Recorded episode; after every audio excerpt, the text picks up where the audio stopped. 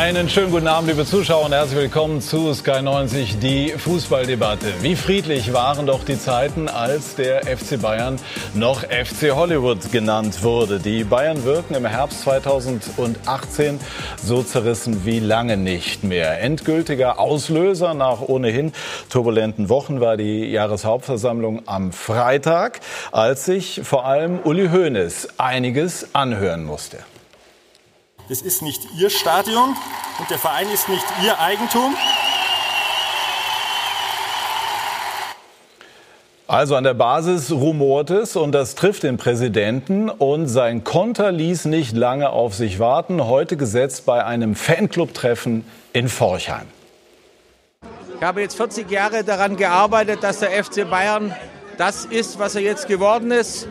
Aber so etwas habe ich noch nicht erlebt und ich hoffe, dass es sich wieder ändert, sonst ist das nicht mehr mein FC Bayern. Denn das ist etwas, was ich nicht akzeptiere.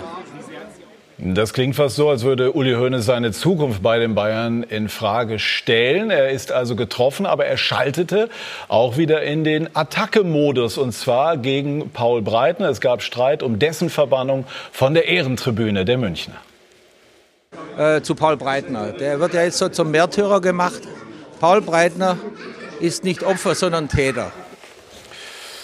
Wie entwickelt sich dieses Drama. Der Herbst 2018 könnte die Bayern tief verändern. Wir wollen die Situation beim FC Bayern analysieren mit geballter Bayern-Power. Und ich darf Sie vorstellen, Lothar Matthäus, unser Sky-Experte, siebenmal Meister mit den Münchnern geworden und sagt, trotz zweier Siege kehrt bei den Bayern im Moment einfach keine Ruhe ein. Didi Hamann, auch unser Sky-Experte, zweimal Meister, einmal UEFA-Cup-Sieger mit dem FC Bayern und sagt, es erscheint scheint fast unmöglich, mit dem FC Bayern in dieser Konstellation in ruhigeres Fahrwasser zu kommen. Bernd Schmelzer, der Kollege von der ARD Sportschau seit 1987 beim Bayerischen Rundfunk, Redakteur bei Blickpunkt Sport. Dort sagte Paul Breitner als Reaktion auf die ominöse Pressekonferenz der Bayern, es geht um die FC Bayern Familie und dann müssen sich die Kinder, wörtliches Zitat auch für den Papa, gemeint Uli Hoeneß, schämen. Stefan Effenberg dreimal Meister, einmal Champions League-Sieger mit dem FC Bayern München. Und er ist der Auffassung, Hoeneß und Rummenigge werden langsam zum Problem. Warum, Stefan, ein so hartes Urteil über diese Männer, mit denen Sie selber auch so große Erfolge gefeiert haben? Ich weiß gar nicht, ob ich das gesagt habe. So. Doch, doch, in Ihrer Online-Kolumne. Ich habe es extra nachgelesen. Ähm, nein, man sieht ja, dass Sie in der jetzigen Situation, in der schwierigen Situation, sportlich gesehen, äh, auch Fehler gemacht haben. Das haben Sie ja auch gesagt, ähm, dass das eine oder andere nicht in Ordnung war. Sie sind nicht mehr so, wie wir sie eigentlich von früher kennen. Ja, so selbstsicher und, und äh, überzeugt, selbstbewusst. Sie merken, dass viel Gegenwind kommt und, und ihr Verhalten zum Teil geht dann auch äh, in den persönlichen Bereich, auch in den persönlichen Bereich unter die Gürtellinie. Und darauf war das bezogen. Also ob es jetzt Paul Breitner war oder auch Bernhard ähm, den sie ja dann im Nachhinein, obwohl er gar nicht mehr da war, nochmal schön nachgetreten haben. Ich denke, das ist so ein Verhalten, wo ich sage, das, das macht man einfach nicht. Und, ähm, beim Uli ist es halt so, denn zwei Wochen später entschuldigt er sich immer dafür, aber es wird erstmal ausgesprochen. Das tut dem Verein einfach nicht gut in einer nochmal sportlich schwierigen Situation. Lothar, warum reagiert Uli Hoeneß im Moment so scharf? Auch heute wieder, wir haben ja eben schon die ersten Auszüge gehört und werden nachher weitere sehen. Ja, Uli wehrt sich natürlich immer, wenn es gegen den FC Bayern geht. Und äh, angefangen hat es ja eigentlich schon mit der sportlichen Krise. Da wollte er ablenken mit dieser ominösen Pressekonferenz. Nicht nur er, sondern auch Karl-Heinz Rummenigge, Stefan gerade angesprochen. Beide nicht souverän gewirkt auf dieser Pressekonferenz. Uli hat sich dann für viele Aussagen wieder mal entschuldigt, wie so häufig in der Vergangenheit. Er ist sehr emotional. Er will sich ja zurückhalten. Heute hat er wieder das Gegenteil gezeigt. Er will sich nicht zurückhalten. Er, er, er beißt, er gras, äh, kratzt und äh, er lässt eben das raus, was ihn stört. Ich weiß nicht, ob er in dem Moment das so wahrnimmt, wie er es vielleicht zwei Tage später sieht. Er ist äh, ein emotionaler Mensch und äh, das äh, schadet den FC Bayern. Da sind auch die Bayern-Mitglieder eben nicht einverstanden. Deswegen auch gestern, äh, vorgestern bei der Jahreshauptversammlung eben solche Aussagen eines Mitglieds, die es vorher nie gegeben hat. Und es gibt ja jedes Jahr eine Jahreshauptversammlung. Also der FC Bayern muss aufpassen, dass das, was er sich aufgebaut hat, dieses Mir san mir, diese große Familie, diese, auch diese Sozialität, wo sie gegenüber anderen Vereinen haben, dass das nicht wegbricht.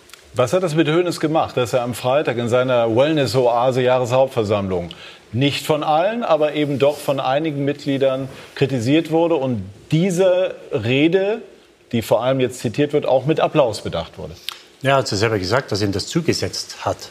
Ähm, und ich weiß nicht, ob den Bayern das in den letzten Wochen bewusst war, was sie mit dieser PK damals angestellt oder angerichtet haben. Äh, jetzt sollte dem Letzten bewusst sein, was äh, diese, diese PK für Folgen hat und gehabt hat.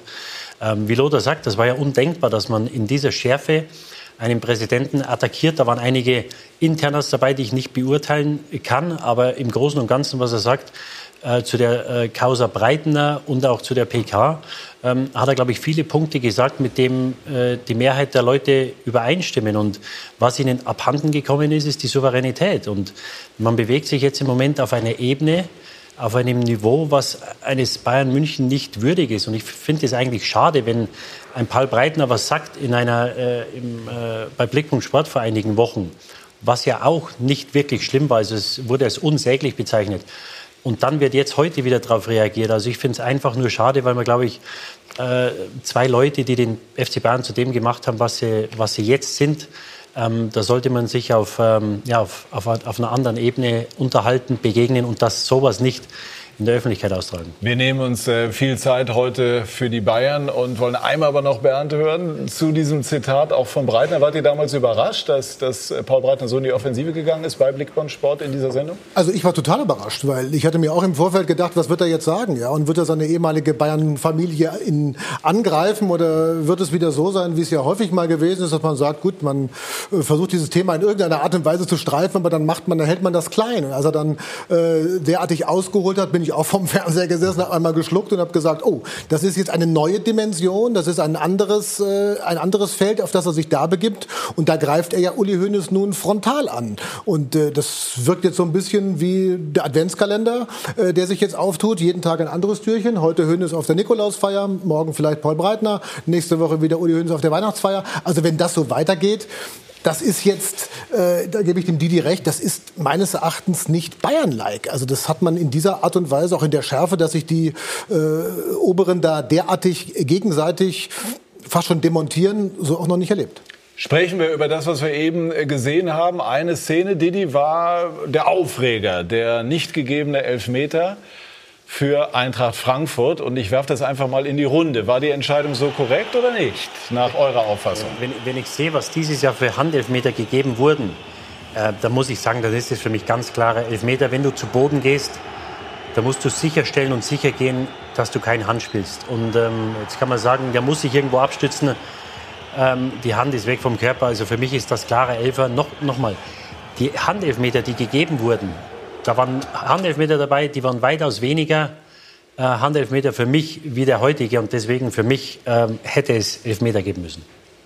Ja, schließe mich an. Für mich auch ein klarer Elfmeter. Hat mich eigentlich gewundert, dass äh, der Videobeweis gar nicht äh, zu Rate gezogen worden ist. Äh, der Ball wäre nach innen gegangen, die Hand hat den Ball aufgehalten, die Hand war weg vom Körper. Aber was soll er sonst mit der Hand machen? Es wär, ja, aber das hat gestern nur Chipke auch von sich sagen können, wie, äh, wie der Elfmeter ja. gegen Schalke 04 gepfiffen worden ist. Die hängt auch ein bisschen nach unten und äh, wird eben angeschossen. Und hier muss ich natürlich anstützen. Ich persönlich als Fußballspieler würde sagen, für mich eigentlich kein Elfmeter, aber die Regel sagt, dass das eigentlich ein Elfmeter gewesen wäre. Wie gesagt, es wird ja jetzt auch diskutiert bei der FIFA oder UEFA, ob solche Sachen in Zukunft gar nicht mehr gepfiffen werden. Für die nächste Saison. Ja, ich schließe mich dem Lothar an, was du gerade zum Schluss gesagt hast. Es ist für mich kein Elfmeter.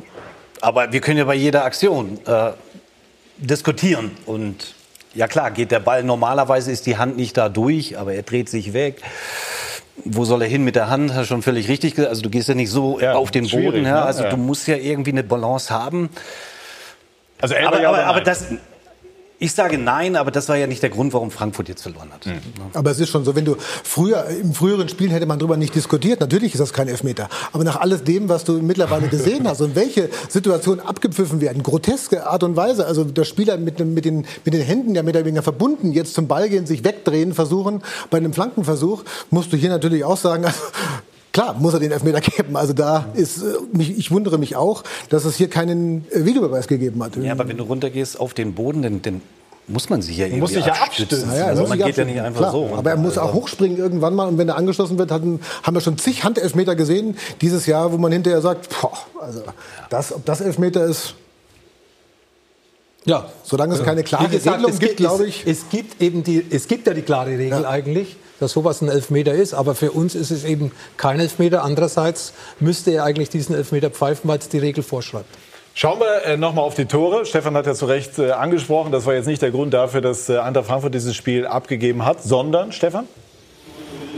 Ja, sie konnten in keinster Weise das abrufen, was sie eigentlich auszeichnet, ja, dieses Tempospiel. Wolfsburg hat, hat es aber auch wirklich hervorragend gemacht, ja, mit, mit, mit, mit wenigen Pässen sind sie nach vorne gekommen und waren dann auch eiskalt, das muss man auch So mal wie sagen. hier eben, ja.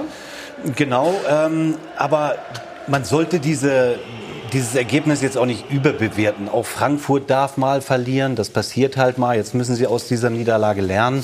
Das wird sie auch nicht umhauen, weil sie sehr gefestigt sind, international genauso wie in der Bundesliga. Von daher ähm, sollte man da einen Haken dran machen aus Frankfurter Sicht. Die Wolfsburger können sich natürlich freuen, das ist ein Big Point für die Wolfsburger.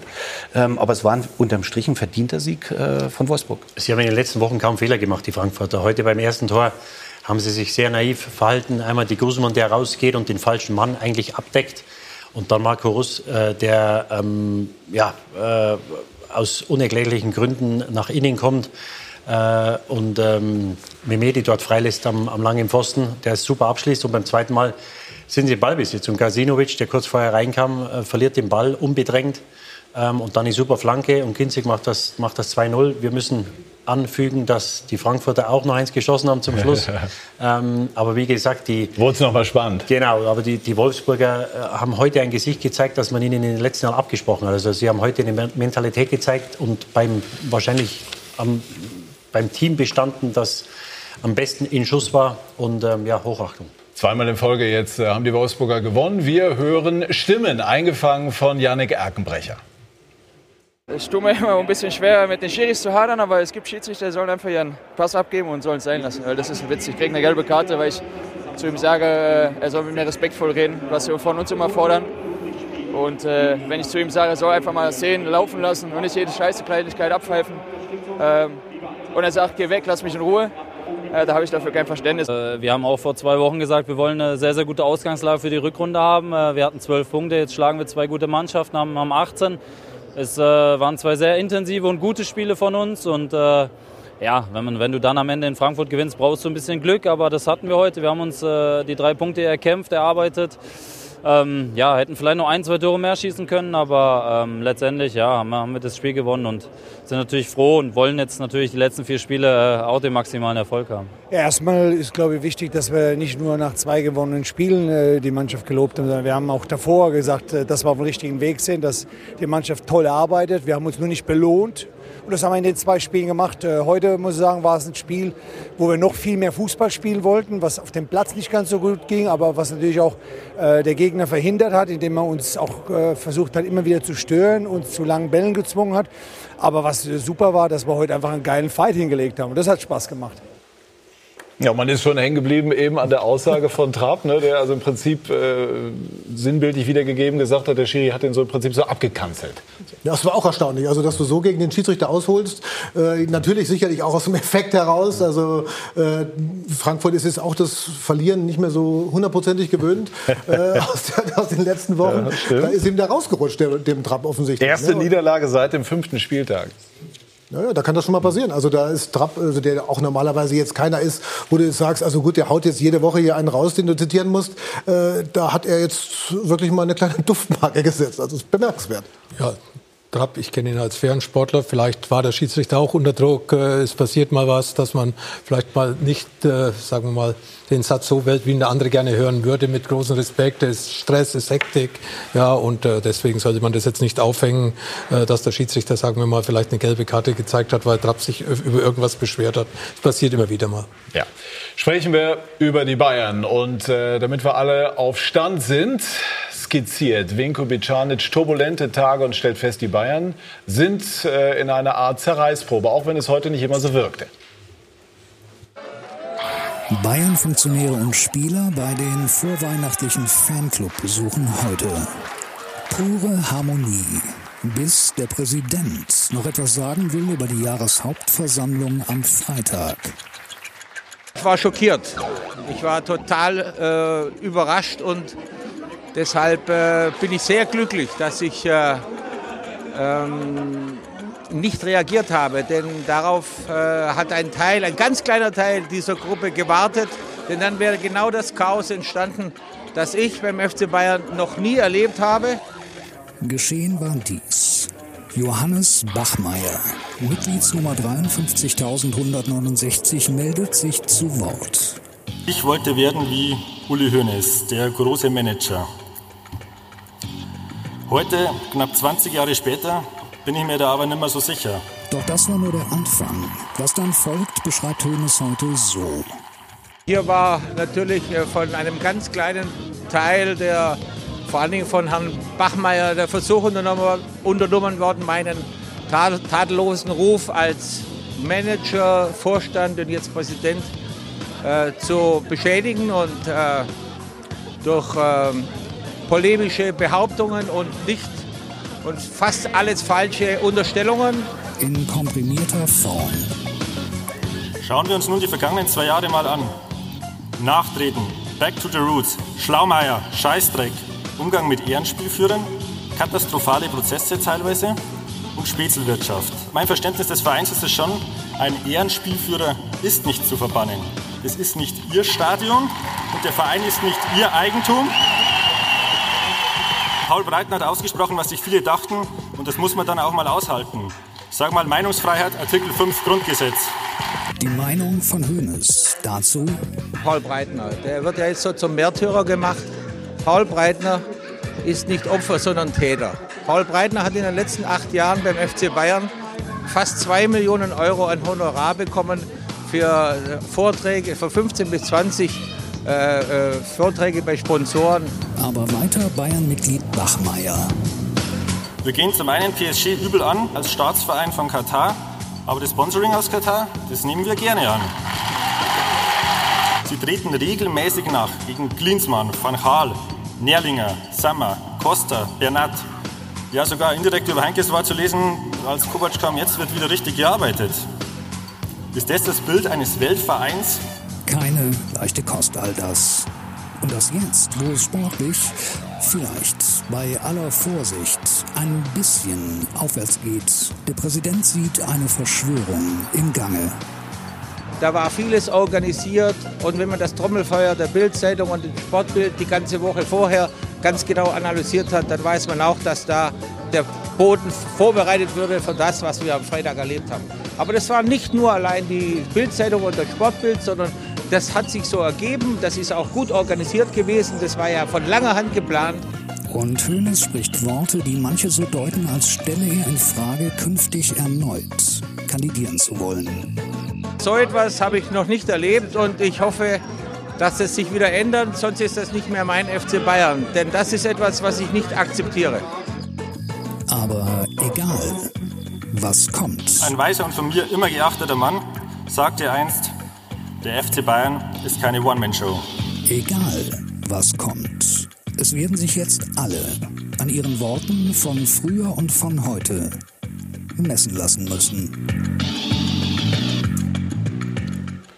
Als Moderator soll man immer dafür sorgen, dass Maß und Mitte gewahrt werden. Und äh, ich erinnere gerne daran, weil, weil alle hier am Tisch das wissen, dass Uli Hoeneß äh, mit seinem Wirken über Jahrzehnte ganz maßgeblich dazu beigetragen hat, dass die Bayern so erfolgreich sind. Und seine Art auch eine Art ist, an der man sich immer reiben konnte. Aber Frage, wenn wir das jetzt so sehen, ähm, hat er eine Grenze überschritten? Machen wir es mal an Breitner fest. Oder muss er da so reagieren, wie er reagiert hat?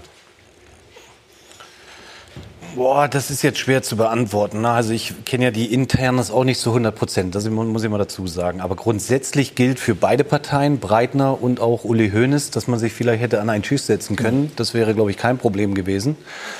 Aber anscheinend ist es ein Problem. Aber Sie haben ja gesagt, deswegen, Sie sprechen seit, oder ja, Hoeneß hat gesagt, ja, Sie sprechen schon ist es ein Problem, deswegen machen Sie es auf diesem Weg, was natürlich der total verkehrte Weg ist. Und nochmal, ich, ich halte überhaupt nichts davon, persönlich irgendwelche Leute anzugreifen. Und das dann zum Teil noch unter der Gürtellinie. Also das, die Quittung hat er ja bekommen bei der Jahreshauptversammlung von dem einen Mitglied, der das ja klar und deutlich geäußert hat. Ähm, aber ich, ich sage auch, solche Situationen, in der sich gerade Bayern München befindet, das ist meine Meinung, muss man mal haben, um, um wieder eine gewisse Schärfe reinzubringen. Ja, über Dinge nachzudenken, vielleicht Strukturen zu verändern. Warum sind wir in der Situation, in der wir gerade sind, sportlich? Das muss ja Gründe haben. Und du denkst nicht drüber nach, wenn du, wenn du von Sieg zu Sieg eilst und alles ist Friede, Freude, Eierkuchen. Du fängst an zu überlegen, das ist im Sport genauso, als, als Spieler auch selber. Wenn du siegst, denkst du nicht nach, weil dann ist ja alles gut. Aber wenn du mal auf die Fresse kriegst, dann musst du dich hinsetzen. Und ich glaube, dass diese Situation so wertvoll ist, gerade für den FC Bayern, vielleicht wieder aufzustehen und nochmal gestärkt äh, äh, daraus hervorzugehen. Das wünsche ich mir. Allerdings müssen sie ihr Verhalten dann in, den, in der Öffentlichkeit ein bisschen verändern beziehungsweise auch zurückschrauben. Schärfe ja, und äh, da bin ich bei dir etwas Schärfe hat noch niemand, niemand geschadet und äh, mit Sicherheit war ja immer Schärfe drin beim FC Bayern äh, wenn du diese Charaktere, die hier auch am Tisch sitzen, äh, über Jahre hinweg hast, dann ist da natürlich immer irgendwo äh, Reibungsherde. Nur das muss auf einer gewissen Ebene, auf einem gewissen Niveau passieren. Absolut. Und jetzt einen äh, Paul Breitner da als Täter hinzustellen. Ja, der Paul Breitner, ihm wurde ein Beratervertrag angeboten vor acht oder neun Jahren oder vor zehn Jahren, den er dann acht Jahre ausgeführt hat. Und dann jetzt einen Paul Breitner hinzustellen als Täter, nur weil er das Geld genommen hat vom FC Bayern, für den er große Verdienste hat, das ihm vom FC Bayern angeboten wurde, ähm, also da äh, geht er mir etwas zu weit. Und dass er sich verteidigen will oder muss, das verstehe ich. Aber du kannst nicht auf der einen Seite sagen, äh, ein Paul Breitner soll nicht öffentlich das sagen, uns angreifen. Wenn er uns was zu sagen hat, soll er das hinter verschlossenen Türen machen. Und dann eine halbe Minute später über den Paul Breitner äh, herziehen und ihn als als Täter hinstellen. Also wie gesagt, dafür habe ich kein Verständnis. Und wenn du es von anderen einforderst, dann musst du es selber vorleben. Aber das haben wir ja beim, bei der PK gesehen, dass viele Sachen, die von den Bayern proklamiert und eingefordert werden, äh, selbst nicht äh, eingehalten werden. Und das ist schade und das ist etwas, was wir über Jahre hinweg, da war immer Feuer bei den Bayern. Nur es war auf einer anderen Ebene. Und das ist das, was mir etwas Sorgen macht und ich auch etwas schade finde, weil die Leute, die da in der Verantwortung sind, Karl-Heinz Rummenigge darf man nicht vergessen, der mit Uli Hoeneß den Verein groß gemacht hat, ähm, das ist ihnen, glaube ich, nicht würdig, was im Moment abläuft. Ich finde Schärfe äh, ist richtig und gut auf der einen Seite. Auf der anderen Seite geht das ja jetzt in Verschwörungstheorien, hat man das Gefühl, äh, dass hier im Hintergrund so eine Art, ähm, ich weiß nicht, so ein, so ein James Bond-Film inszeniert wird. Wer es war so, so, eine Andeutung, so mit der jetzt jeder ja, anfangen kann, was er, was er will. Ne? Es war also, inszeniert und dann ja. Gruppierungen, die sich da und dort ja. irgendwie also, formiert haben. Da muss man jetzt auch einfach mal sagen, also wenn auf einer Jahreshauptversammlung ein Mitglied sich äußert, dann muss das ja nun möglich sein. Also man kann dann sagen, das gefällt mir nicht, das ist ganz klar, aber das ist in einem demokratischen Prozess das normal Normalste der Welt, wenn jemand sich äußert und dann auch kritische äh, Dinge anmerkt. Und dass der nicht jedes Interner kennen kann, liegt auf der Hand, denn äh, Hoeneß Rummenigge sind im Besitz sozusagen der, der ganzen internen Kenntnisse. Das kann der Mitglied gar nicht. Aber Sie geben ja die Internas hier selber ja. bekannt. Wenn er ja. jetzt sagt, dass er Paul Breitner zwei Millionen Euro bekommen hat, also äh, dann gibt er ja, dann befeuert er äh, diese Diskussion ja nochmal. Ungewollt ja, das machen vielleicht. Sie ja zum Selbstschutz, weil sie angegriffen werden. Das ist ja klar. Ja, aber das überrascht, äh, dass es Uli Hoeneß überrascht hat, wundert eigentlich mich. Er hat die, äh, auf der BK sehr viele Sachen gesagt, wo er sich angreifbar gemacht hat. Er hat nachgetreten gegen Bernard, äh, was er eigentlich in der Vergangenheit nie gegeben hat. Es sind viele Spieler vom FC Bayern gegangen, die auch mal einen Elfmeter verschossen haben oder ein schlechtes Spiel gemacht haben oder den Ball nicht ins Tor untergebracht haben oder der Torhüter hat mal neben den Ball gelangt. Bernard war ein solider, guter Bayern München-Spieler, auf den man sich immer verlassen konnte, war jetzt nicht Weltklasse und aufgrund Alaba hat er vielleicht weniger gespielt gespielt. In Paris spielt er jetzt und deswegen kann sich ja Uli Hoeneß nicht äh, überrascht gefühlt haben, dass bei einer Jahreshauptversammlung auch kritische Stimmen aufkommen, gerade in dem Moment, wo bei Bayern sowieso keine Ruhe ist, nicht auf dem Platz, die Ergebnisse, die Leistungen, beziehungsweise auch außerhalb des Platzes, eben auch aufgrund dieser BK oder der Geschichte mit Paul Breitner. Also, dass er da überrascht war, dass da irgendwelche Wortmeldungen kommen, das überrascht jetzt mich. Aber so hat es gewirkt. Ja, damit musste er rechnen, weil bei der Jahreshauptversammlung Es waren knapp 1800 Leute ja. da, äh, eigentlich äh, wenig Resonanz, aber trotz alledem sind wir jetzt nicht 1800 der gleichen Meinung wie Uli Hoeneß, dass der Bernard äh, einen Scheißdreck gespielt hat oder dass äh, eben die Aussagen, die Uli Hoeneß, dass sie der, den Be der Aussage beipflichten. Und deswegen, wie gesagt, äh, für mich unverständlich auch die zwei Millionen. Der Uli Hoeneß wollte oder Bayern München wollte den Paul Breitner als Mitarbeiter und dafür haben sie einen Vertrag angeboten, der eben über acht Jahren zwei Millionen gebracht hat für Paul Breitner. Ja, den, den, Vertrag haben beide Seiten unterschrieben. Nicht nur Paul Breitner, sondern eben auch Uli Hoeneß. Und deswegen, wie gesagt, sind einige Aussagen, die jetzt Uli auch wieder bei dieser Weihnachtsfeier gemacht hat, schon wieder Gesprächsthema für die nächsten Wochen. Wir, die Medien, sind ja nicht schuld. Es sind die Aussagen, die sich bei Bayern, die Bayern München gibt, beziehungsweise die Leistungen, die sie in den letzten Wochen gebracht haben. Und deswegen wird es Zeit, dass Bayern München sich dann zurückhält, lieber mal die Schnauze halten, gar nichts dazu sagen, auch wenn man sich ungerecht behandelt fühlt. Wie haben Sie das damals empfunden, als Uli Hoeneß seinen legendären Spruch mit dem Greenkeeper über Sie gemacht hat? Ist es nicht schon verjährt? Nein, äh, war genauso. Ich habe Bayern München ein paar Mal angeboten, sich an einen Tisch zu setzen, was, Uli, äh, was der Didi gerade gesagt hat. Paul Breitner, Uli Hoeneß an einen Tisch und diese Sache regeln. Ich habe das Bayern München drei, vier Mal angeboten, bevor es dann eben über Rechtsanwälte ging. Bayern München war damals in Persona Uli Hoeneß, äh, Karl Hopfner, Fritz Scherer nicht bereit. Franz Beckenbauer hat es forcieren wollen, wollte uns an einen Tisch bringen, aber Bayern München war damals auch nicht bereit, äh, sich mit mir an einen Tisch zu sitzen, äh, setzen. Und, ja, und deswegen ist es dann zu dieser, zu dieser, dieser gerichtlichen Auseinandersetzung gekommen, was, ja, wie gesagt, dann auch zur Aussage von Uli Hoeneß geführt hat. Hat Sie dieser Spruch getroffen und bis heute beschäftigt in gewisser Form?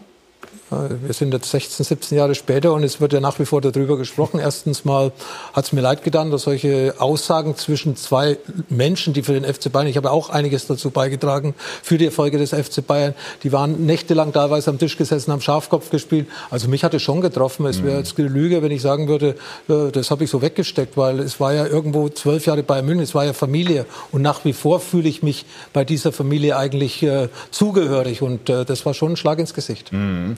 Und ähm, das Muster gab es schon. Er hat sich ja entschuldigt, ne? also ne, Uli Hoeneß. Das passiert jetzt auch wieder. Dennoch habe ich jetzt im Moment den Eindruck, es ist noch mehr Schärfe ja, aber, drin als. Ja, das darf ja nicht einreißen, ne? dass, der, dass der Uli immer etwas sagt und sich dann, da kannst du ja die, fast die Uhr nachstellen, zwei Wochen später dann öffentlich entschuldigt. Ja, das war beim Bernhard so. Ich weiß nicht, war es bei dir denn auch so? Ja, zwei Jahre, drei Jahre später hat er sich ja, dann entschuldigt also, in einer Fernsehsendung. Und die Rhythmen noch etwas. Aber, aber warum, warum, hat er das bei dir gesagt? Sag mir das, weil ich habe das jetzt nicht auf dem Schirm. Ja, ich habe ja gesagt, äh, es ging um Abschiedsspiele, es ging um Zahlungen, die ja. meiner Meinung nach nicht geleistet worden sind. Wollten natürlich eine Lösung finden ja. mit meinen Freunden, mit meiner Familie beim FC Bayern und keiner war bereit, sich mal eine Stunde mit mir am Tisch zu setzen. Weder Karl Hopfner, Fritz Scherer oder, oder Uli Hoeneß. Und äh, Franz Beckenbauer hat ja auch, und du kennst mein Verhältnis zu Franz, ja. hat er eigentlich da, das auch forcieren wollen, dass das eben eine Lösung gibt. Und äh, diese Lösung haben dann die Rechtsanwälte gefunden und so ist es öffentlich geworden. Ja, das ist traurig. Also ich meine, es ist lange her, aber irgendwie ist es traurig. Ja, äh, genau. Ähm, jetzt ähm, wird hart geurteilt nach der Jahreshauptversammlung von den Medien. Süddeutsche hat zum Beispiel geschrieben, Hoeneß habe seine Nase für diesen Club verloren. Also das, was, was eigentlich ja immer das, was ihn auszeichnet, dieses Gespür. Spiegel hat geschrieben, nicht mehr zeitgemäß. Muss man nicht so sehen. Ne? Muss man nicht so sehen. Ich traue Hoeneß jederzeit zu, jetzt genau das zu machen, was Stefan sagt, nämlich aus der Wut heraus sozusagen im positiven Sinne zum Gegenangriff überzugehen. Dennoch, wie, wie beobachten Sie das, Didi? Ja, das, das, was jetzt passiert, ist ja alles eine, eine Fortsetzung und eine Folge der Pressekonferenz. Also das ist für Sie Mutter des Übels? Mutter des Übels. Mit der Pressekonferenz ging es los. Ja, das, die hat alles anders gemacht? Die hat alles verändert. Die hat die, äh, die äh, journalistische Landschaft verändert.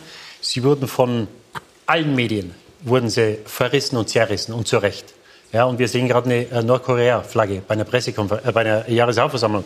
Das ist jetzt einer, der die aufhängt. Nur, das sind alles Zeichen, die sich ja in den letzten Wochen abgezeichnet haben nach der PK, wo du halt mal in dein stilles Kämmerchen gehen musst, mal in den Spiegel schauen musst und, und reflektieren musst. Was ist passiert? Und ich frage mich, wer diese Leute oder wer den FC Bayern berät, oder ob sie diesen, diesen Leuten zuhören. Weil wenn, du, wenn dir nicht bewusst ist, und, und ich bin da voll bei Lothar, dass sie jetzt überrascht sind über die Reaktion, die in den letzten Wochen und Monaten und jetzt bei der Hauptversammlung gekommen ist, das ist ja eigentlich ein Wahnsinn, weil nach der PK hätte man mal zurückgehen müssen und sagen müssen, was ist passiert, sollten wir das vielleicht irgendwo zurückrudern. Was für mich die einzige Möglichkeit war, irgendwo das Gesicht zu wahren. Und wenn Uli Hoeneß dann vor einer Woche sagt, das nächste Mal, oder glaube ich bei der, bei der Hauptversammlung war es sogar, dass er sagt, das nächste Mal, wenn wir sowas machen, also das heißt, in, im Hinterkopf haben sie, dass sie es vielleicht wieder machen. Und ich glaube, dass sie im, im inneren Kern sind sie sich immer noch bewusst oder sicher, dass das, was sie gemacht haben, richtig war. Dann sagt er, das nächste Mal werden wir uns besser absprechen und wir werden eine bessere Tagesform haben. Ja, und das äh, erschrickt mich doch ein Stück weit, weil wenn du nach der ganzen Sache, die Lawine, die du losgetreten hast bei der PK, wenn du dir da nicht bewusst bist, was du für einen Schaden angerichtet hast, ähm, dann müssen wir uns möglicherweise auf solche Sachen wie heute, Zitat über Paul Breitner, einstellen.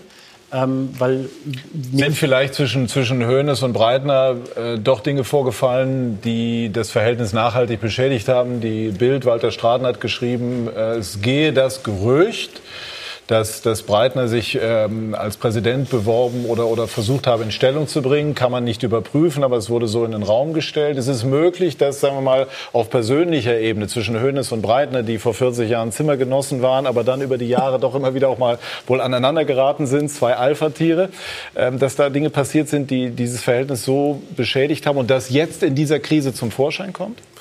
Also es wird natürlich jetzt sehr viel spekuliert. Diese Geschichte, dass, äh, was wir heute lesen konnten, dass auch Paul Breitner eventuell in der Zeit, als Uli Hoeneß im Gefängnis war, äh, die Präsidentschaft, das Präsidentenamt übernehmen wollte, quasi den, den Sturz äh, von Uli mhm. Hoeneß einleiten wollte.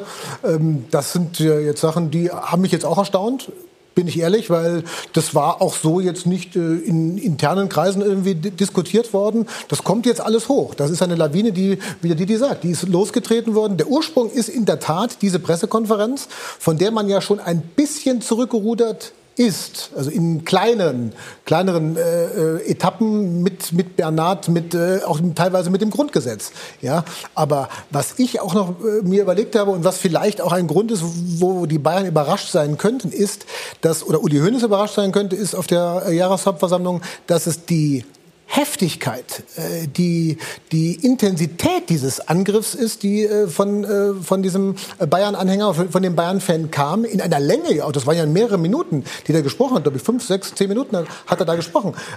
Das hat er elf, möglicherweise, oder elf sogar, das hat er, glaube ich, nicht erwartet. Kritik ja, aber wenn dann einer oben steht und eine elf Minuten Predigt hält, das ist länger als äh, am Wochenende der Gottesdienst teilweise, dann denkst du dir natürlich auch, hoppla, was ist denn jetzt hier los? Muss man auch wieder relativieren. Es ist ja, es ist, war einer, aber er hat Applaus bekommen und es sind 1000, wie viel waren da? Von, von, von 250.000 und dennoch ist es so eine Art Seismograph, so eine Versammlung. Also man kann schon sagen, das gibt auch eine Stimmung wieder. Das bekommt man ja auch mit. Viele, auch Fans, waren befremdet über die Art und Weise, wie man bei dieser Pressekonferenz vorgegangen ist. Mir ist natürlich aber auch der Satz hängen geblieben, äh, Lothar von ähm, Uli Hoeneß, dann ist das nicht mehr mein FC Bayern.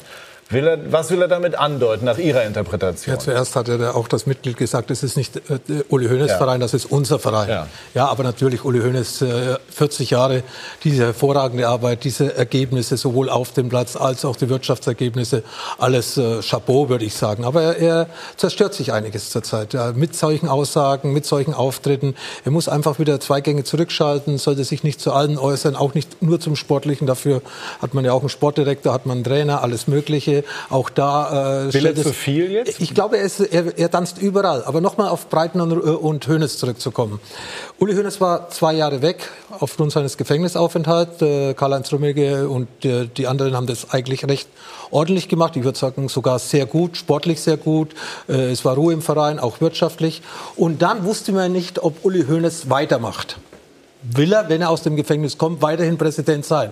Und dann kann vielleicht, und deswegen auch die Aussagen heute von Staaten in der Bildzeitung, kann ja ein Paul Breitner laut gedacht haben und sagen, ja, wenn Uli Hoeneß nicht mehr weitermacht, dann könnte ich mir die Position als Präsident vorstellen. Ehrenspielführer ist er ja schon, Erfolge hat er mit dem FC Bayern. Ja, warum nicht? Aber es wird wahrscheinlich keiner gesagt haben, ich werde gegen Uli Hoeneß konkurrieren. Mhm. Vielleicht ist das dann auch wieder irgendwie falsch interpretiert worden und somit kann die Schlagzeile der Bildzeitung stimmen. Aber wie gesagt, in einem Missverständnis, dass eben vielleicht Paul Breiter gesagt hat, ja, wenn es der Uli nicht mehr macht, könnte ich mir das vorstellen. Und wenn er es gewollt hätte, dann hätte er sich ausstellen lassen können. der Paul Breitner. Ja, ja. Aber nochmal, ist nicht mehr mein FC Bayern. Kann man das so deuten, dass er da seinen Abschied in den Raum stellt, was er ja vor einigen Wochen schon mal gemacht hat und dadurch eine Nachfolgediskussion in Gang gesetzt hat? Stichwort Oli Kahn, über die wir gleich auch noch sprechen wollen. Ja, es hat ihn natürlich einiges getroffen in den letzten Wochen und Monaten, äh, vom Sportlichen angefangen. Deswegen eben auch die hat es ja häufig gesagt, wir reden über die Pressekonferenz, die ja in den Köpfen hängen bleibt. Dann eben auch das empfindliche äh, Auftreten gegenüber dem Mitglied, wo ganz sicher vieles auch der Wahrheit entsprochen hat. Ich habe ja auch mit vielen Mitgliedern Kontakt. Und nach dieser Pressekonferenz haben sich viele für diese Pressekonferenz geschämt. Und das ist eben dann eben die, die Antwort oder die, die, die, die, die, die Sprache der Mitglieder, dass sie von dieser Pressekonferenz, wie Didi schon gesagt hat, sehr enttäuscht waren. waren. Und natürlich ist Uli Hoeneß dann in die Kritik geraten, auch bei den Mitgliedern, nicht nur bei den Medien. Und das ist natürlich nicht der FC Bayern, den er jetzt 40 Jahre hervorragend geführt hat. Also ich ich, ich kenne auch viele, die sich geschämt haben. Aber man darf nicht vergessen, da saßen zwei andere auch noch bei. Mhm. Also wir, ja, wir zielen jetzt nicht nur ab auf den Uli, ne? ist mhm. ja klar. Also bei der PK sahen ja alle drei sehr, sehr unglücklich aus, das muss man sagen. Ähm, aber Hoeneß hat das Wort geführt. Ich möchte aber dazu auch noch mal sagen, ich glaube, die Stärke von Uli Hoeneß war ja immer auch dieses Emotionale, man kann auch sagen Eruptive, also auch diese Ausfälle mit, mit äh, hoher Intelligenz, mit hoher, aber auch, auch, ihr alle wisst das viel besser, sozialer Kompetenz, mit Gespür für die Situation. Und wenn man, ich glaube, wenn man sich einer Sache so verschreibt, wie Hoeneß das macht, dann ist man ja auch emotionaler, als wenn einen das so nichts angehen würde. Soll man ja auch. Ne? Soll man, absolut. Hat sich denn was verändert, seitdem er das Gefängnis verlassen hat? Nach Ihrer Wahrnehmung? Ich, ich würde auf was anderes gehen. Ich würde vielleicht darauf gehen, dass vielleicht der FC Bayern in Zukunft gucken muss, dass sie sich einen, einen Berater holen mit einer hohen Fachkompetenz, der den Blick mal von außen hat auf das ganze FC Bayern, aber für den FC Bayern theoretisch arbeitet. Weil ich glaube, wenn du in diesem engen Inner Circle drin bist bei Bayern München, ich glaube, dann verschwimmen die Blicke zum Teil. Weil dann bist du in deiner Bayern-Welt und siehst nicht mehr das, was außen passiert. War das Oder bei Ihnen auch so als Spieler? Wie? Also, dass man im Tunnel ist einfach in der, in der Phase. Das, das kenne ich von vielen. Ja, ja, aber jetzt rede ich jetzt, ich rede jetzt von den Verantwortlichen des mhm. Vereins. Ich rede von den Verantwortlichen. Ich glaube, dass, dass der FC Bayern darüber nachdenken sollte, in Zukunft wirklich einen, einen Berater, wie man den auch nachher nennen soll, von mhm. außen eben den Blick hat, sich mit vielen Leuten austauscht, weil, weil der FC Bayern ist ja ein Gebilde in sich. Ja, und die haben nur diesen Blick von innen nach außen. Die haben den Blick nicht von außen nach innen. Und der Blick von außen nach innen ist so wertvoll und so wichtig. Ich nehme nur ein Beispiel, Matthias Sammer jetzt gerade bei Borussia Dortmund. Ja, der da ähm, genau diesen Blick nämlich hat. Ja, er ist innen drin, aber sieht auch alles und hört alles, was außen passiert oder, oder wie Leverkusen sich jetzt gerade aufstellt. Wir gehen jetzt ein bisschen weg mit Kiesling mhm. und Rolfes. Aber ich glaube, das gilt es zu überlegen für den FC Bayern, sich da gewisse Leute ranzuholen. Ich glaube, dann fahren sie auch wieder in ruhige Fahrwasser. Ich, ich glaube, dass es einige Leute gibt, die möglicherweise nicht extern sind, sondern angestellt.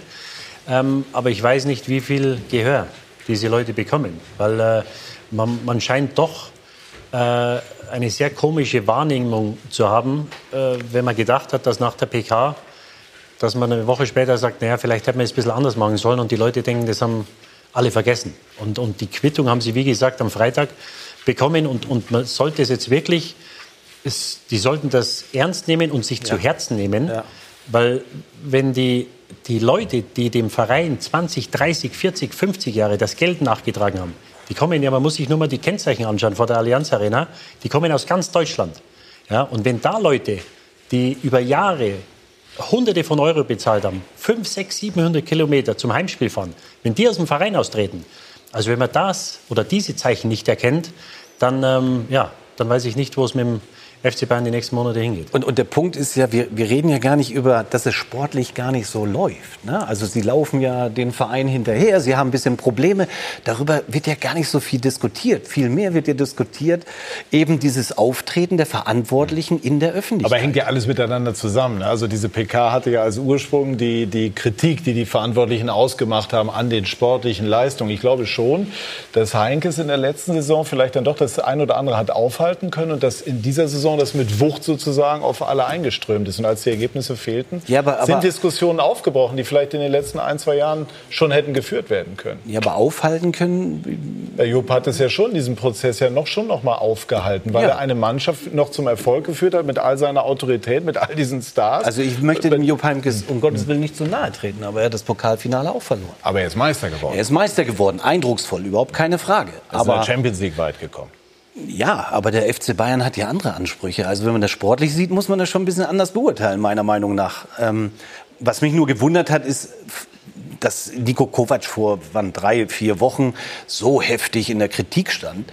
Und da habe ich mir mal eine komplette Rückendeckung erwartet von den, von den Verantwortlichen zu sagen, er wird unser Trainer bleiben und bekommt alle Macht, den Kader zu verändern.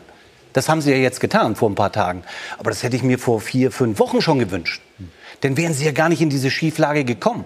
Aber das ja, haben sie ja- Kovac das haben war sie am. Wackeln. Kovac sah nicht mehr gut aus. Aber das, Gedanken das haben sie gemacht. Machen wir Jetzt genau gerade. bei dem Ja, Stichwort ja, machen wir, ja. machen wir gleich weiter und äh, schauen aber zunächst auf die spektakuläre Eigenproduktion von Sky. Das Boot, immer freitags bei uns zu sehen. Und auf Abruf natürlich auch. Dieses Boot ist neu. Wir werden es testen. Vor allem aber wird es uns testen. Wasserbomben! Angriff abbrechen. Der Kommandant ist eine Schande. Das hier ist mein Boot. Aber ich denke, das wissen Sie. Das Boot. Die neue Serie. Ab 23. November auf Sky One.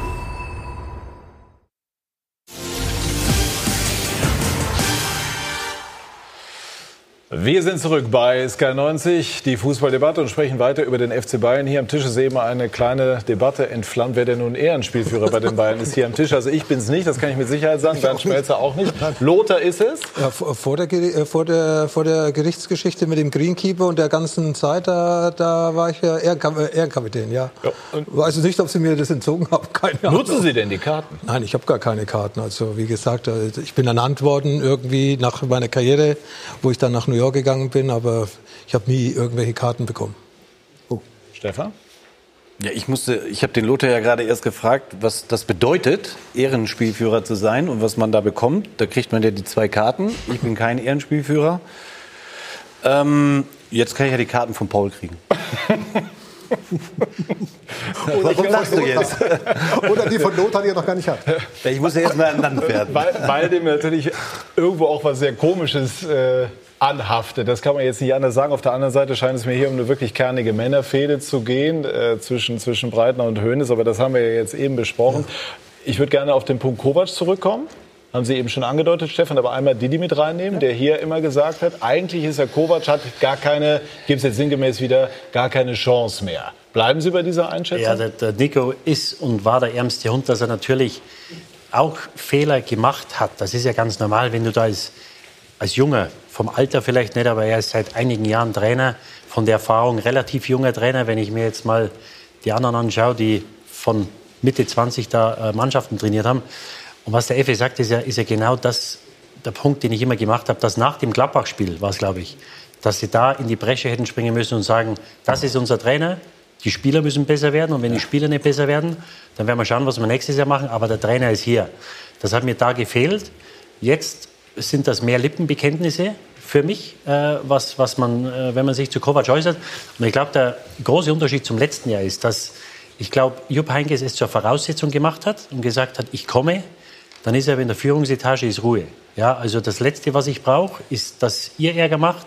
Da muss ich da wieder Fragen beantworten über die Sache. Ich komme, aber dann ist Harmonie. Natürlich, wenn es Reibungspunkte gibt, dann wird das ausgefochten, so wie es sein muss. Aber wir machen uns diese, diese Nebenkriegsschauplätze machen wir uns nicht selber auf. Und ich glaube, dass der Jupp mit, seiner, mit, seiner, mit seinem Auftreten, äh, mit seiner Aura, hat er dort nach oben, glaube ich, die Führungsetage mit gemanagt. Und das war Voraussetzung, dass er kommt. Und dann war Ruhe. Dieses Jahr hast du einen jungen, relativ unerfahrenen Trainer. Und dass du natürlich, wenn du dann diese Rückendeckung nicht bekommst, dass du dann noch mehr Fehler machst. Das ist ja auch normal. Und jetzt hat er ja gesagt, er macht diese Rotation immer. Er verlässt sich auf einige wenige Spieler, die immer spielen werden. Ähm, und da haben wir ihm die Rücken, Deckung nicht gegeben. Und deswegen, äh, auch wenn sie jetzt zweimal gewonnen haben, das Gebilde ist immer noch sehr fragil. Und ich habe da immer noch große Zweifel, ob in der Konstellation, ob es ähm, ja, lange weitergeht. Ja, also ich bin davon überzeugt und so habe ich das auch verstanden, ähm, dass, der, dass äh, Karl-Heinz Rummenigge und auch Uli Hoeneß zu 100 Prozent jetzt hinter Nico Kovac stehen. Klang allerdings vor einer Woche bei Uli Hoeneß äh, zwischen, zwischen, den Zeilen Ja, nur, anders, nur irgendwann ne? musst du ja auch mal ein Statement nach außen Hm. gehen, äh, geben und, und, und auch dazu stehen. Und so habe ich das verstanden und ich glaube, das ist auch vollkommen richtig. Äh, Nico Kovac hatte keine einfache Zeit hier, aber dann als junger Trainer brauchst du dann vor allen Dingen die Rückendeckung von Uli Hoeneß, von Karl-Heinz Rummenigge, um gewisse Dinge auch in der Mannschaft zu verändern. Ja? Die, eine Mannschaft FC Bayern zu führen, ist nicht so einfach mit den, mit den Persönlichkeiten. Ja? Gibt es die überhaupt? Das ist eine andere Frage. Ähm, aber, Gibt es die? Aber wenn du, wenn du die Qualität, Stefan, die der FC die? Bayern hat, ich komme gleich zurück. Ähm, die Qualität, die du beim FC Bayern hast, wenn du, wenn du halt sieben, acht Spieler hast, die nicht an die 100 Prozent kommen, dann ist es einfach auch für den FC Bayern, die Spiele zu gewinnen. Ein, zwei kannst du, kannst du tragen, aber nicht sieben, acht. Und es sind seit Wochen sieben oder acht.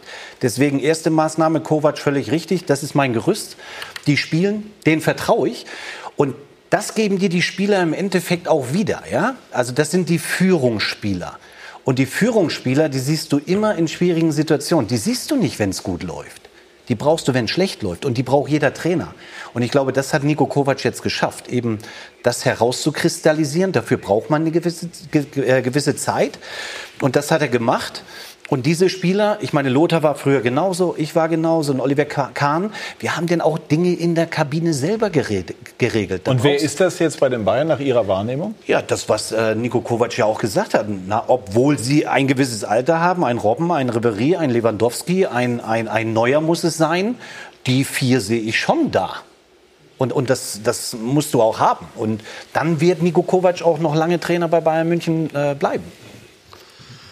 Ja, äh, werden wir sehen. Es sind natürlich alles Offen Offensive, die du angesprochen hast, ähm, abgesehen vom Torwart. Ähm, Boateng ist möglicherweise, da muss man mal abwarten, was mit Hummels ist, der jetzt mit äh, Magen-Darm, glaube ich, zwei Spiele äh, verpasst hat. Äh, Neuer hat auch seine Probleme im Moment. Ähm, also wie gesagt, man hat ja, glaube ich, heute oder gestern gesagt, ähm, dass viel Geld in die Hand genommen wird und du musst den Kader musst du, musst du verändern von, von Grund auf. Aber ich würde gerne einmal bei Kovac noch bleiben. Hat er dieses Grundvertrauen? Also auffallend war am Freitag bei der Jahreshauptversammlung, dass Kovac viel Applaus bekommen hat. Also die Leute, als der Name genannt wurde, die Leute honorieren, dass er kämpft. Er mag Fehler machen, aber er, scheint, er ist mit ganzem Herzen bei der Sache. Das kommt bei den Fans äh, und bei den Mitgliedern in dem Fall an, hatte man den Eindruck. Hat er aber auch dieses Grundvertrauen? Ein, zwei Niederlagen oder Punktverluste, die ja auch kommen können, wieder unbeschadet und ohne Diskussion zu überstehen. wenn man dem glauben kann, was man heute gehört hat, auf diesen verschiedenen Weihnachtsfeiern, ob es Uli Hoeneß war oder Karl-Heinz Rummenigge, je nachdem, wo sie gewesen sind, da hat man sich ja eigentlich klar dafür ausgesprochen, mit Nico Kovac weiterzumachen. Und dass die Hauptaufgabe, wenn ich es richtig gehört habe, darin besteht, von Nico Kovac jetzt mal die Qualifikation für die Champions League äh, zu schaffen in dieser Saison und den Umbruch einzuläuten in einer gewissen Art und Weise, wie auch immer der dann vonstatten gehen wird. Robben haben Haben wir heute heute- gelernt, hört von selber auf jetzt zum Saisonende. Was bei Ribéry ist, wissen wir noch nicht. Vielleicht überlegt er sich das auch. Die Liste, die man jede Woche lesen kann in den Zeitungen, die Streichliste, ja, die wird ja äh, auch immer weiter verfolgt. Vielleicht auch so ein bisschen abgearbeitet. Mannschafts- oder auch vereinsintern. Aber ich glaube schon, weil dann würden sie ja den nächsten Umfaller produzieren. Wenn du heute sagst, ich gehe mit ihm jetzt durch dick und dünn Also ganz- und dann verliert er wieder zwei Spiele. Entschuldigung, ganz entscheidend ist doch, wenn du einen Umbruch einleiten sollst als Trainer, Dann muss er Zeit haben. dann musst du doch das Vertrauen von den zwei da oben haben. Anders geht's doch gar nicht, sonst tanzen die die Spieler auf der Nase rum. Das geht doch gar nicht anders. Ja, aber, aber Effi, das Ding ist doch von, von einer Woche heißt oder äh, vor, vor 14 Tagen, ja, ja, am Mittwoch ist er noch Trainer oder eine Woche ist es her. Eine Woche ist es her, oder? Als, es, als es hieß, ja, Lissabon, ja, Lissabon ist ja noch unser Trainer. Jetzt gewinnst du zweimal. Nee, der Nico ist, ist unantastbar und unangreifbar. Das Problem, das ich sehe, wie du es gesagt hast, vor fünf, sechs Wochen, also die, die richtig schwere Phase, als die losging, hat sich keiner dazu gemeldet. Jetzt meldet sich der Uli. Äh, Uli ist nicht im operativen Geschäft. Von Kalle Rummenigge und vom Sportdirektor hat man kaum was gehört. Und du weißt ja, wie es ist in der Kabine. Warum gibt es denn diese Stimmen in der Mannschaft? Wenn du ein, zwei Spiele verlierst und es meldet sich keiner und keiner bekennt sich zum Trainer, das brauche ich dir nicht erzählen. Fängst du in der Kabine an zu sprechen und sagst, oh, ich glaube, da könnte was passieren. Und da verlierst du doch an Ansehen, da verlierst du an Respekt. Und dass du jetzt das mit zwei Siegen wieder zurückbekommst, ähm, also das halte ich für ausgeschlossen. Natürlich werden sie immer wieder Spiele gewinnen, weil sie zu gut sind. Ähm, aber du musst jetzt schauen, dass du diese Aufbruchstimmung mit Thiago, Komar kommen zurück, dass du jetzt einigermaßen in die Spur kommst. Aber dieses grundlegende Problem, dass, glaube ich, der, der Trainer in der Kabine an Respekt verloren hat, aufgrund dieser Sache und wie sich der Verein oder die Vereinsführung verhalten hat, ich glaube, daran hat sich in, den letzten, in der letzten Woche oder in den letzten beiden Spielen nichts geändert. Aber wie soll ein Trainer einen Umbruch schaffen, wenn man mit den alten Spielern, die jetzt seit äh, sechs bis zehn Jahren, zwölf Jahre Ribéry an den großen Erfolgen teilgenommen hat, dann hättest du ja den Umbruch erst mal im Kader machen müssen, bevor der Trainer einen Umbruch probieren muss. Du kannst keinen Umbruch machen, solange Lewandowski, Robben, Ribéry, Hummels, Boateng, Müller weiterhin eigentlich ihre Position haben in dem Club. Ja, Thomas Müller haben wir vergessen vorher. Vielleicht auch er ist ein Spieler, der ja das Gesicht des FC Bayern sind. Erstens, Nico hat keine neuen Spieler bekommen. Zweitens, der Kader ist verkleinert worden. Weiß nicht, ob Nico zugestimmt hat oder nicht. Bernard noch verkauft, äh, Rudi noch verkauft. Dadurch kamen noch viele verletzte Spieler, die das weißt du nicht, aber damit musst du rechnen. Dadurch hatte Nico Kovac in den letzten fünf, sechs Wochen auch kein Druckmittel mehr von der Bank auf die Spieler, die spielen. Die konnten mittelmäßig spielen, die haben beim nächsten Mal wieder gespielt. Bei Dortmund ist zurzeit ein bisschen umgekehrt. Da muss man schon eigentlich den Konkurrenzkampf aufnehmen, dass man überhaupt auf der Ersatzbank sitzen kann bei Borussia Dortmund. Das hast du bei Bayern München nicht. Und deswegen, wie gesagt, äh, sind die Erfolge ausgeblieben auf dem Platz. Und dadurch ist Nico natürlich auch, äh, ja, ich würde sagen, in die Kritik gekommen. Dann wenig Stützung bekommen, auch von Hasan Salihamidzic. Äh, Uli Hoeneß hat sich mal so gegen Nico geäußert, dann hat er sich wieder anders geäußert. Einmal hat er gesagt, ja, das ist das Geschäft, ja, durch die viele Rotation. Dann vier Wochen später hat er gesagt, ja, ich stütze Nico Kovac mit äh, meinen letzten Blutstropfen. Also man weiß ja gar nicht mehr, wie man dran ist. Und das wussten die Spieler aber am Anfang auch nicht. Mit dieser Rotation am Anfang hat er alle Spieler gleichgestellt. Jeder hat mal gespielt, keiner wusste mehr, ist er Häuptling, ist er Indianer, wird er gebraucht, ist er auf der Bank. Ist er ein Ergänzungsspieler? Ist er ein Stammspieler? Es wusste keiner mehr. Der Süle ist der beste Verteidiger, aber gespielt hat Hummels und Boateng. Und äh, so hat Nico sich selbst ein bisschen Probleme gemacht. Und jetzt Richtig, was der Stefan gesagt hat. Jetzt hat er so seinen Stamm gefunden, 13, 14 Spieler. Und den würde ich jetzt vertrauen, mit denen, die langsam zurückkommen, ja. bis zur Winterpause. Und ich glaube, das ist dann die Zeit, die auch er gebraucht hat, um Bayern München zu verstehen. Vollkommen richtig. Und was ich verurteile, sind die Spieler im Kader, die nämlich nach oben rennen, sich oben ausheulen und mit oben meine ich zum Uli Hoeneß gehen und sagen, oh, ich spiele nicht, ich bin so der Trainer und hast du nicht gesehen, ah, das geht gar nicht. Das war in der Vergangenheit schon des Öfteren so. Daran ist ein Magath, ein Fangal, ein Angelotti gescheitert. Wenn du das jetzt wieder zugelassen hättest, aber man hat Dann wäre Kovac weg. Ja, man hätte das kannst ja, du nicht machen.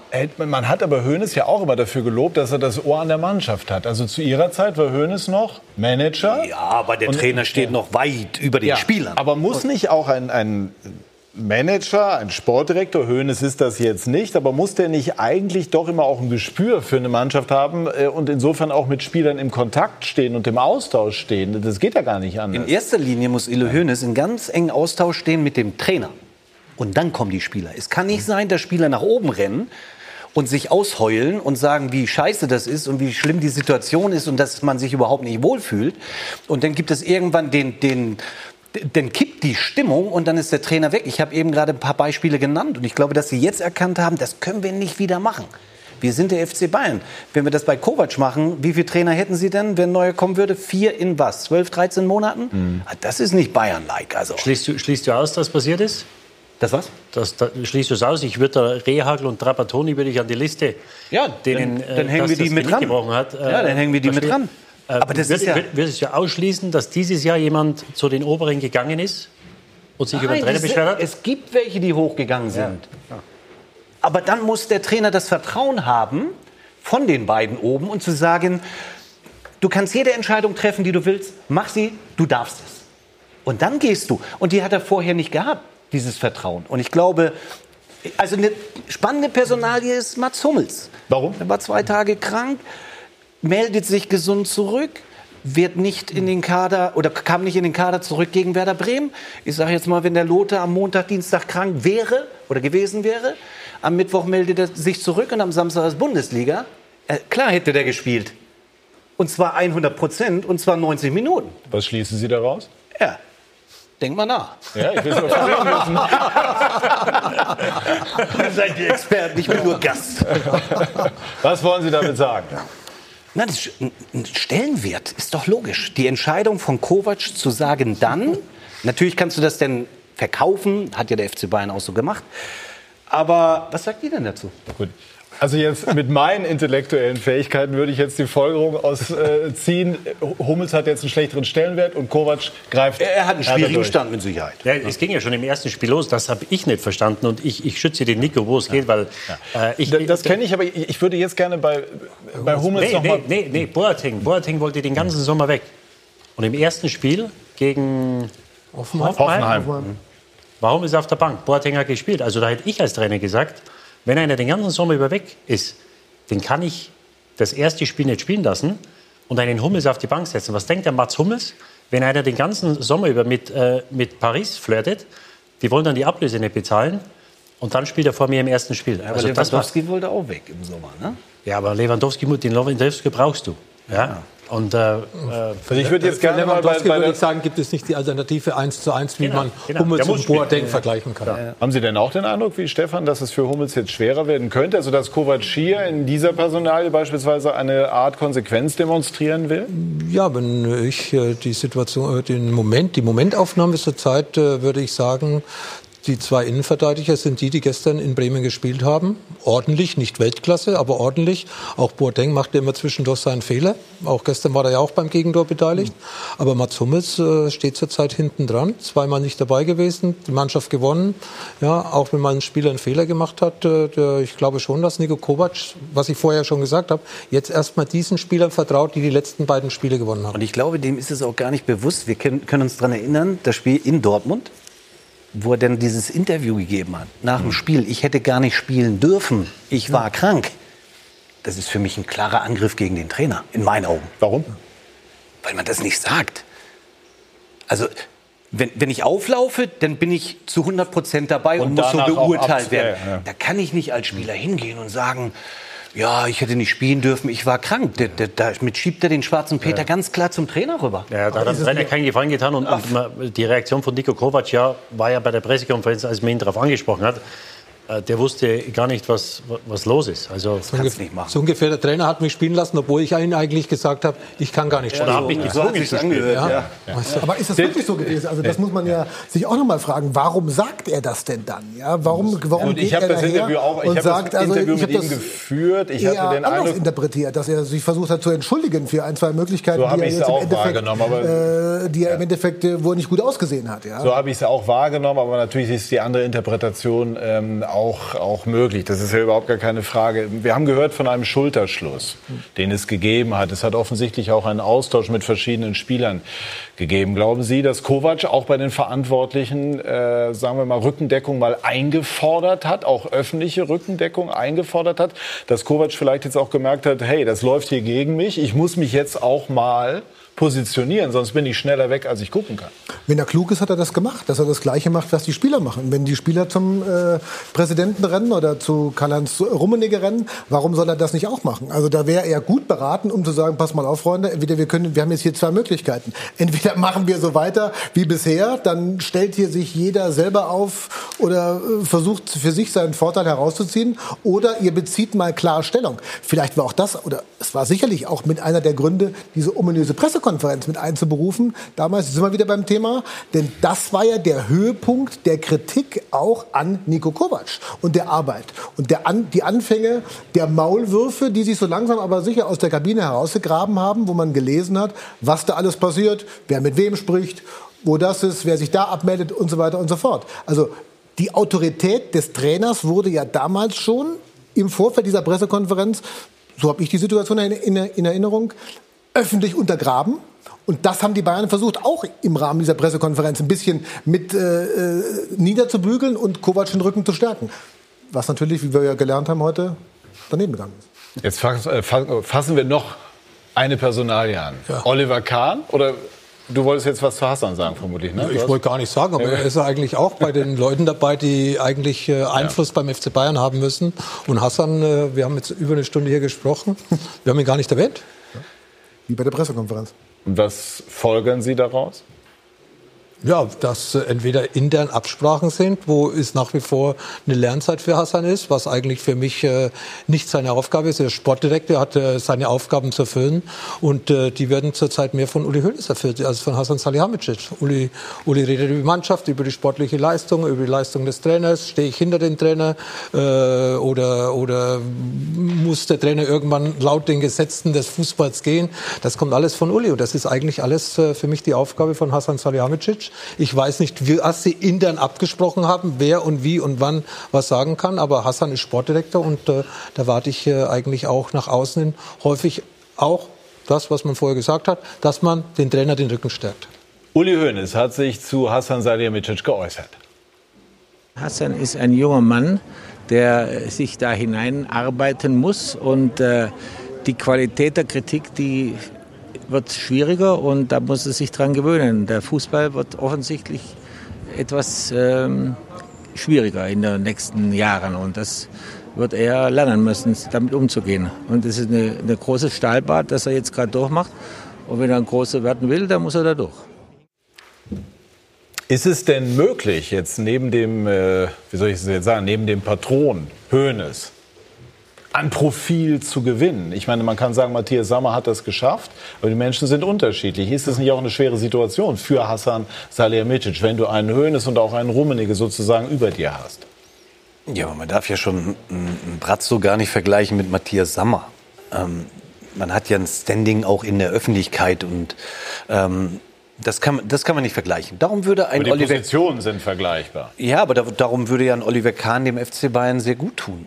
Aufgrund seiner Persönlichkeit, auch die Erfolge, die er natürlich mit dem FC Bayern hatte ähm, und sein Standing auch in der Öffentlichkeit. Das würde dem FC Bayern schon gut tun. Genauso wie Matthias Sammer dem FC Bayern gut tat, tut sich Brazzo schwer.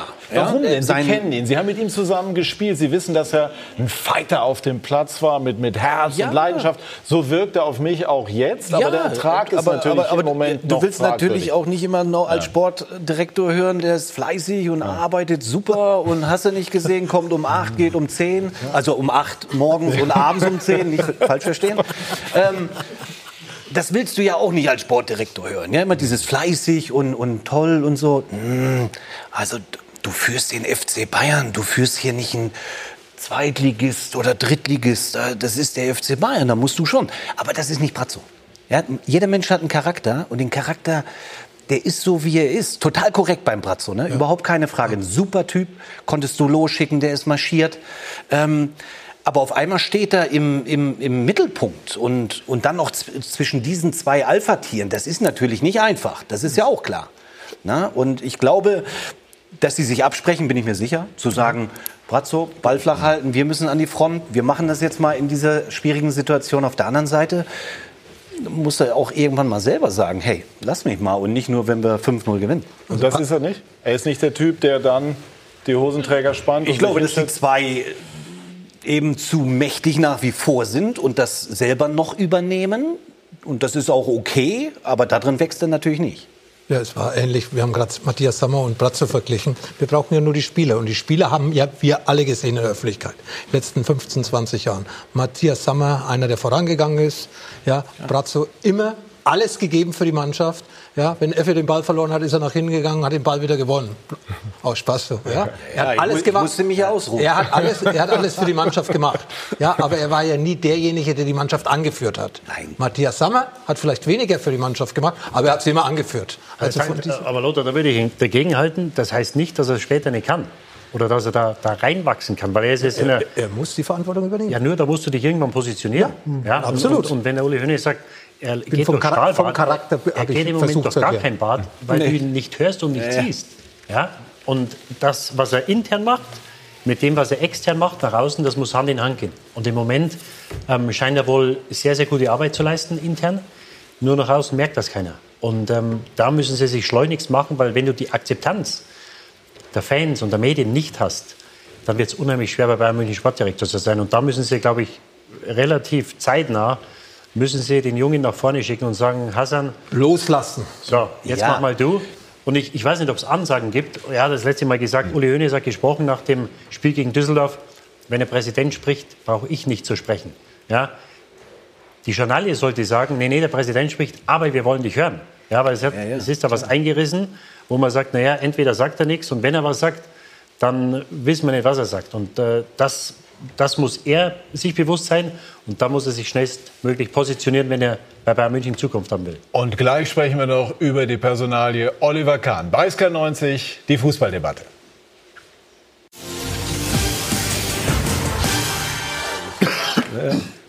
Wir sind äh, bei SK90 die Fußballdebatte und wollen jetzt noch äh, kurz und knackig diskutieren über die Sinnhaftigkeit äh, dessen, dass Oliver Kahn zurück zum FC Bayern kommen soll. Die Personale finden alle spannend. Die Frage ist, wann? Uli Hoeneß hat sich auch dazu geäußert.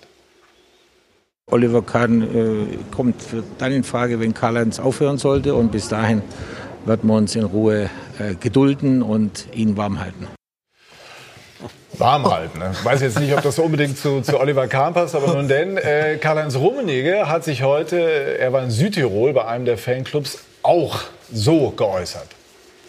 Sie nehmen jetzt auch proaktiv den Hörer in die Hand und nehmen mal Kontakt zu Oliver Kahn auf?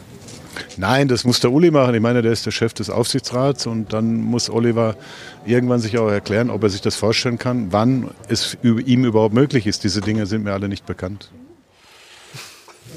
klingt jetzt nicht nach einer ganz engen Abstimmung in dieser, in dieser Personalie. Wie, wie schätzen Sie das ein, Bernd? Also ich bin jetzt auch echt erstaunt. Ehrlich gesagt, Oliver Kahn hat ja eigentlich, wenn man es zwischen den Zeilen so ein bisschen liest, seine Bereitschaft erklärt. Er hat ja gesagt, es geht jetzt um den Zeitpunkt, er würde zur Verfügung stehen. Und ich glaube, wenn man ihn jetzt fragen würde... Wir haben ihn versucht zu erreichen, er ist gerade in Tokio und lässt die Granden grüßen. Okay. Vielen Dank und äh, die Grüße zurück. Aber ich glaube, wir können ihn ja nicht fragen. Also äh, jeder, der äh, bei den Bayern äh, mal eine große, gewichtige Rolle gespielt hat, würde ihn sicherlich, glaube ich, auch gerne sehen. Ja, wenn ich das jetzt höre, dann denke ich mir, oh, jetzt wird schon wieder so viel diskutiert passiert. Man kann sowas auch so lange vor sich herschieben, bis es dann schon wieder die Nachricht von gestern ist. Also Sie sollten nicht zu lange warten, glaube ich, weil sonst verliert ihr vielleicht auch die Lust. Ja, wann und was soll er machen? Wann soll er kommen? Was soll er machen? Wer entscheidet? Kalle Rummenigge Nachfolger, muss er Kalle erstmal aufhören? Müsste man auch Kalle fragen, ob er das überhaupt will. Ich habe nicht das Gefühl, dass Kalle amtsmüde ist. Er macht seine Aufgaben hervorragend, vertritt den FC Bayern. Ist auch weniger diskutiert worden hier. Also er hält sich da, äh, würde ich sagen, charmant zurück. Äh, ich gehe davon aus, dass er auch gerne mal was vielleicht mehr sagen möchte. Aber er weiß genau, alles, was Sie jetzt sagen, kommt als Bumerang zurück. Und auch heute diese Abstimmung bei den unterschiedlichen Weihnachtsfeiern, der eine in Nordbayern, der andere in Südtirol, glaube ich, ist, hat man beim FC Bayern wieder nicht unbedingt äh, so miteinander kommuniziert, dass man äh, eine einheitliche Sprache findet. Lässt sich Herrn Oliver Kahn warm halten, wie Uli Hoeneß das sagt? Oder hat es möglicherweise, Hoeneß hat so ein bisschen gegrinst, doch schon, schon eine Art Absprache zwischen Kahn und Hoeneß möglicherweise gegeben? Sie sind in regelmäßigen Kontakt und ich gehe davon aus, dass Sie in den letzten Wochen auch über ein Thema Oliver Kahn über eine Position beim FC Bayern gesprochen haben. Verständlicherweise.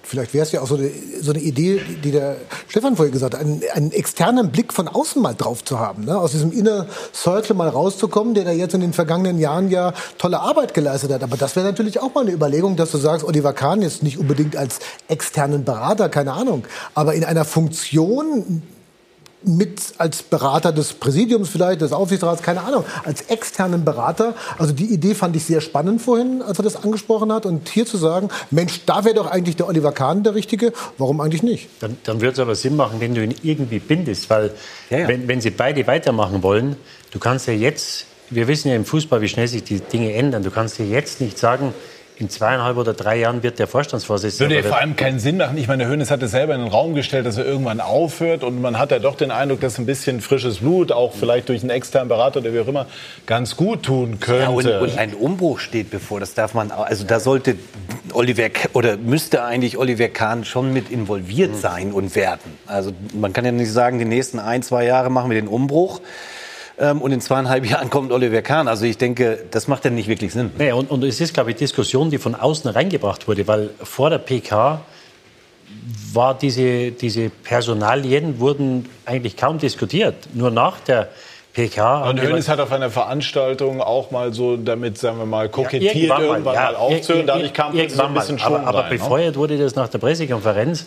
Und dann wurde das Thema, dass die Leute gesagt haben, Männer, so wie er das macht, ist, glaube ich, nicht der richtige Weg und sollte man nicht mal drüber nachdenken. Und das ist jetzt eine Sache, mit der Sie sich befassen müssen, mit der Sie sich, glaube ich, vorher oder vor zwei, drei Monaten nicht befasst haben. Ähm, und wie gesagt, wenn du ihn willst, also warm halten, wir haben alle mit Molly gespielt, also warm halten lässt er sich mit Sicherheit nicht. Und ob der in zwei oder drei oder vier Jahren das noch machen will, ist eine andere Frage, weil er andere Projekte hat. Ähm, und ähm, ja, ich bin gespannt, wie das äh, weitergeht, weil äh, ja, mit Warmhalten assoziiere ich Oliver Kahn nicht. Ja, und, und ich finde das, also man soll nicht alles auf die Goldwaage legen, ne? Auf keinen Fall. Aber ich finde diese Aussage von Uli Hoeneß, und er weiß ja, welches Gewicht er hat, wenn er redet, finde ich auch wieder unglücklich mit diesem Warmhalten. Also, ich meine, wir reden von Oliver Kahn. Wir reden hier nicht von, hm, wir suchen einen neuen Zeugwart, Greenkeeper oder hast du nie gesehen? Es hört sich so an, er muss froh sein, wenn wir ihn fragen. Ja. Lothar warm halten noch ein bisschen. Das, das, das Warmhalten war ganz sicher nicht das, das Wort, das, äh, das er benutzen wollte. Er hat es aber wieder benutzt. Ja. Und morgen wird er merken, das ja. Warmhalten war nicht das Richtige, was ich da gestern Gut, gesagt man, habe. Genau, aber Stefan hat es auch schon gesagt, nicht immer alles auf die Goldwaage legen. Nein, aber dennoch, wenn man an einen Kahn rangeht, muss man sicherlich, glaube ich, mit einer gewissen Entschlossenheit äh, zu Werke gehen. Aber äh, wir werden sehen, wie sich die Dinge entwickeln. Werden die Bayern Meister? Nico Kovac hat gesagt, sie wollen eine Serie starten. Kurz und knackig. Ich sage, Borussia Dortmund wird Meister dieses Jahr. Dafür sind sie zu stark, zu stabil, haben ein ruhiges Umfeld, tolle Fans. Äh, ja, Dortmund äh, neun Punkte bringen sie rüber über die Runde, weil Bayern weiterhin wahrscheinlich nicht die Stabilität hat, die sie brauchen, um dann auch noch neun Punkte aufzuholen. Hängt ja nicht nur von der Bayern-Serie ab, muss man ja auch mal festhalten, Nico Kovac kann jetzt alle Spiele gewinnen, reicht vielleicht trotzdem nicht. Er muss gucken, was Dortmund macht. Er muss vor allem auf die Serie von Dortmund schauen. Patzt Dortmund noch zweimal oder dreimal, unter anderem im Spiel dann gegen die Bayern. Also das wird die große Herausforderung sein. Ich glaube, die Serie wird den Bayern aller Voraussicht nach nicht reichen. Nein, äh, ich lasse mich von den letzten beiden Spielen nicht blenden. Wer wird es dann? Dortmund. Ja, ich äh, habe gesagt, die Gladbacher und die Leipziger muss man auch aufpassen. Leipzig nach dem heutigen Ergebnis gehen wahrscheinlich aus der Europa League raus, keine Spiele äh, in Europa nach der Winterpause. Ich glaube, dass die Leipziger den Dortmundern, so wie sie heute gespielt haben, gefährlich werden können. Bayern wird Meister, wenn Nico Kovac Trainer bleibt. So viel auf die Fresse bekommen. Ich wünsche mir das. Gut. Klare Aussage, so wie wir das von Stefan Effenberg kennen. Ich bekomme gerade, dass es das noch gibt in der heutigen Zeit, eine Meldung hereingereicht. Und zwar ähm, beschließt die UEFA einen dritten Wettbewerb. Das ist ja schon seit einiger Zeit, sagen wir mal, diskutiert worden und stand im Raum. Äh, unterhalb der Champions League und Europa League wird es ab 2021 einen dritten Wettbewerb geben. Das Format wird 32 Teilnehmer haben. Die UEFA erhöht die Zahl der Europacup-Teilnehmer damit insgesamt auf fast 100 Clubs. Das Exekutivkomitee des Kontinentalverbandes um DFB-Chef Reinhard Grindel, der war somit beteiligt, beschloss nach Auslosung der EM-Quali-Gruppen in Dublin am Sonntag die Einführung eines dritten Wettbewerbes. Die Königsklasse bleibt davon, so heißt es, unberührt und der knackiger Arbeitstitel heißt Europa League 2. Wie finden wir das? Ich weiß jetzt nicht, wer da mitspielen soll. Noch nicht, aber das werden wir auch noch irgendwann erfahren. Alle, die im Moment noch nicht mitspielen. Ja wird es interessant, ja. die Frage, wer jetzt sich für die europäischen Wettbewerbe nicht mehr qualifiziert. Weil es sind ja dann irgendwann mal fast alle dabei. Ja, dann gibt es nur noch diejenigen, die im europäischen ja. Wettbewerb spielen und die, die absteigen. Es ist eine Fortsetzung äh, Europameisterschaft. 50 Prozent der europäischen Länder nehmen am Endturnier teil. Früher waren es vier Mannschaften, dann acht. Jetzt sind wir bei 24, bei knapp über 50 Ländern. Weil es gab ja mhm. mittlerweile die Sowjetunion zwölf Länder, Jugoslawien sechs oder sieben Länder. Dann ist Andorra noch dazu gekommen und San Marino, also 24 Teilnehmer, Weltmeisterschaft auf 48, ist es nur äh, eine Sache des Geldes. Und wenn das Geld lockt, dann sind natürlich auch viele Verbandspräsidenten, weil die Verbände verdienen natürlich dann mit, auch äh, sofort schnell oben mit der Hand und stimmen solchen Wettbewerben zu. Ich bin der Meinung, es ist zu viel. Ja, es ist überflüssig. Wir müssen vorsichtig sein. Es gibt ja jetzt schon eine Übersättigung. Jetzt haben wir die Nations League. Ähm, wer braucht denn einen, einen dritten europäischen Wettbewerb, wo die Besten, du hast jetzt die Besten, was weiß ich, 60, 70 Mannschaften spielen jetzt schon, ist das wahrscheinlich schon zu viel in der Europa League, wenn du da die, die Qualifikationsrunden anschaust. Und jetzt hast du darunter nochmal einen Wettbewerb. Äh, das ganze Ding ist übersättigt und wir müssen wirklich vorsichtig sein, äh, dass wir dem Fan da nicht äh, zu viel zumuten. Ich habe nicht verstanden, was du vorgelesen hast. Habe ich nicht klar und deutlich genug Doch, vorgelesen hast du oder schon. inhaltlich Ja, aber schwierig? das ist, Da, da muss ich ja keinen Kommentar zu abgeben. Also ist ja jetzt schon zu viel. Kommentar aber noch, ganz kurz, ich glaube, die Runde ist recht, relativ einig bei der Bewertung, der ersten Bewertung zum Thema Europa League 2. Ähm, es gab heute noch was äh, deutlich Spannenderes, finde ich. Ähm, und zwar die Auslosung zur EM-Qualifikation. Wir halten fest, die Fußballwelt verändert sich, aber das Losglück bleibt den Deutschen treu. Kann man das so sagen? Also zur Information, die ersten beiden fahren zur Europameisterschaft, die in zwölf verschiedenen Ländern, nicht in einem oder zweien ausgetragen wird. Deutschland, Niederlande sehen wir wieder, Nordirland, Estland, Weißrussland. Lothar als deutscher Rekordnationalspieler hat hier das äh, sozusagen ultimative Urteil. Ja, es kommen ja die ersten beiden Mannschaften weiter und wer jetzt die fünf Teilnehmer in dieser Gruppe gelesen hat, der weiß ganz klar, dass Holland und Deutschland weiterkommen wird. Äh, Ich habe auch die anderen Gruppen verfolgt. Es äh, sind eigentlich in keiner Gruppe große Spannungen dabei, wo, es, wo man wirklich sagen muss, hey, da wird gefeitet um Platz zwei oder drei.